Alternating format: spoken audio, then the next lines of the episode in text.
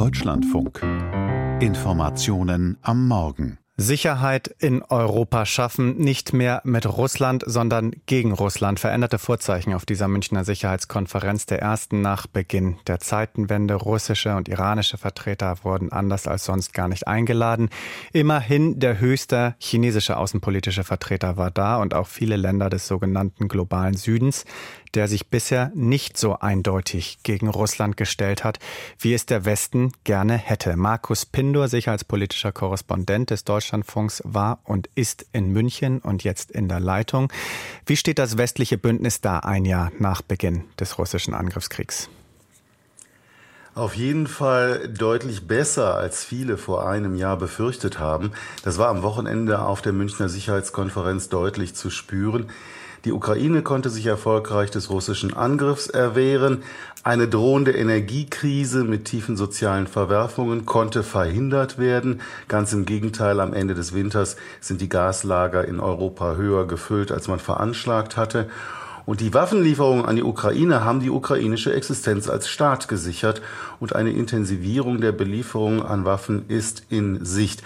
Der amerikanische Außenminister Blinken stellte fest, die Invasion in der Ukraine war für Putin ein Debakel und er sagte, Putin hat mehr dafür getan, die NATO zu einen als irgendjemand sonst. Also das Gefühl der Einigkeit und Entschlossenheit wurde hier von allen Politikern zumindest zur Schau gestellt, sehr betont. Mhm.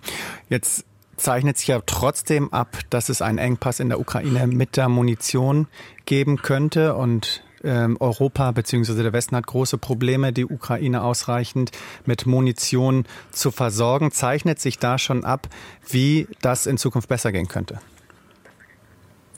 Also im Detail muss das jedes Land für sich entscheiden. Aber es ist erkennbar, dass alle NATO-Länder zu, zuerst mal das Ziel erreichen wollen, zwei Prozent oder mehr ihres Bruttoinlandsproduktes in die Verteidigung zu investieren.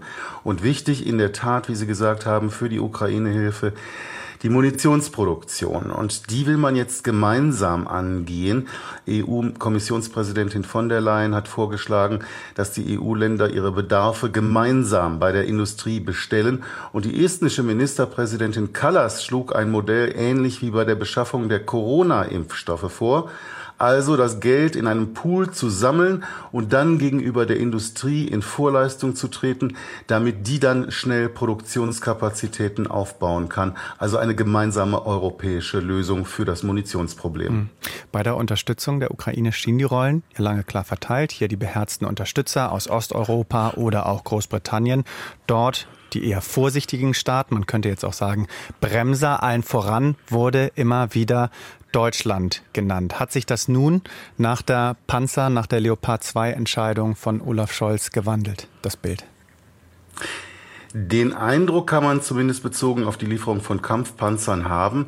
Äh, die Verbündeten hatten ja im vergangenen Jahr den Eindruck, und das nicht ohne Grund, man müsse den Bundeskanzler zum Jagen tragen, was die Lieferung schwerer Waffen betraf.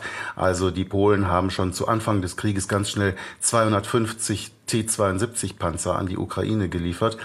Jetzt aber äh, ist Bundeskanzler Scholz in der Rolle, die Verbündeten aufzufordern, schneller die von ihnen angekündigten Leopard 2 Panzer zu liefern. Da hat sich also offensichtlich etwas gedreht, wenn auch Bundeskanzler Scholz immer noch das Mantra vorträgt, es wäre, werde alles durchdacht, es werde keine Schnellschüsse geben. Das ist wohl eine Botschaft an das deutsche Publikum und man muss allerdings fairerweise auch noch hinzufügen, dass Deutschland in insgesamt bei der Unterstützung der Ukraine, also Finanzhilfen und Militärhilfen zusammen in der EU auf Platz 1 liegt. Mhm. Sprechen wir, Markus Pindo, noch über China. Chinas Top-Diplomat Wang Yi war in München bei der Sicherheitskonferenz, hat eine Friedensinitiative angekündigt die China aber zuerst mit Russland besprechen möchte. Gleichzeitig sagt der US-Außenminister Tony Blinken, man habe Informationen, dass China erwäge, Waffen an Moskau zu liefern und warnt Yi. Läuft das gerade auf eine weitere Zuspitzung des Konflikts hinaus? Also es ist ein weiterer Baustein in einem sich lange schon angekündigten Konflikt. Der Krieg in der Ukraine ist der Sturm, aber der aufziehende Konflikt mit China ist die Klimakrise sozusagen der internationalen Beziehungen. Das haben die Äußerungen des obersten äh, chinesischen Außenpolitikers Wang Yi hier gezeigt. Da war also eine fünf Minuten lange Wutrede auf die USA, äh, wurde öffentlich zur Schau gestellt. Dazu kommt eben dass es noch diese klare Warnung auch von Kamala Harris, der Vizepräsidentin, und US-Außenminister Blinken gab.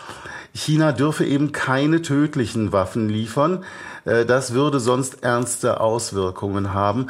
Aber welche genau, das blieb also zunächst offen. Mhm. Nach der Münchner Sicherheitskonferenz Einschätzung waren das von Markus Pinsor, unserem sicherheitspolitischen Korrespondenten.